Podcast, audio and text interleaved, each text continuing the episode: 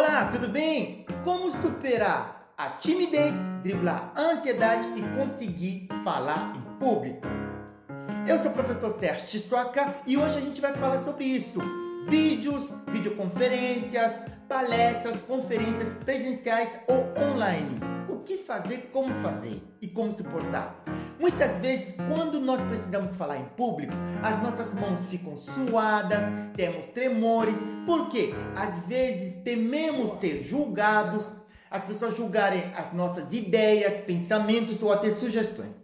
A primeira dica que eu daria é: a partir do momento que você faz o levantamento de todas as dificuldades que você vai enfrentar neste processo de comunicação e você decidir encará-las, a sua confiança aumenta.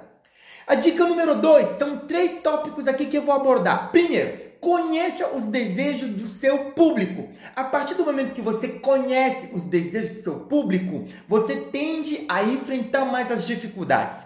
Segundo ponto, quanto mais você se conectar com as necessidades do seu público, menos você pensará na sua ansiedade. E terceiro ponto nesse tópico, quando você tem a sua apresentação e você treina e pratica ela em voz alta, você ganha mais habilidades para poder se apresentar. De acordo com o um podcast de telejornal Le Travail, um podcast francês, eles mencionaram três tópicos de grande impacto quando nós vamos nos apresentar ou simplesmente gravar um vídeo. A gente tem que pensar na imagem, no tom e pensar no conteúdo. Imagem é a nossa postura diante da câmera, tom, a tonalidade de voz, a nossa postura também. Se a gente vai sorrir, se a gente vai olhar no olho da pessoa que está do outro lado da câmera, isso mesmo. Através da, do posicionamento ou do celular ou do posicionamento do computador que a gente vai transmitir a nossa palestra ou as nossas ideias.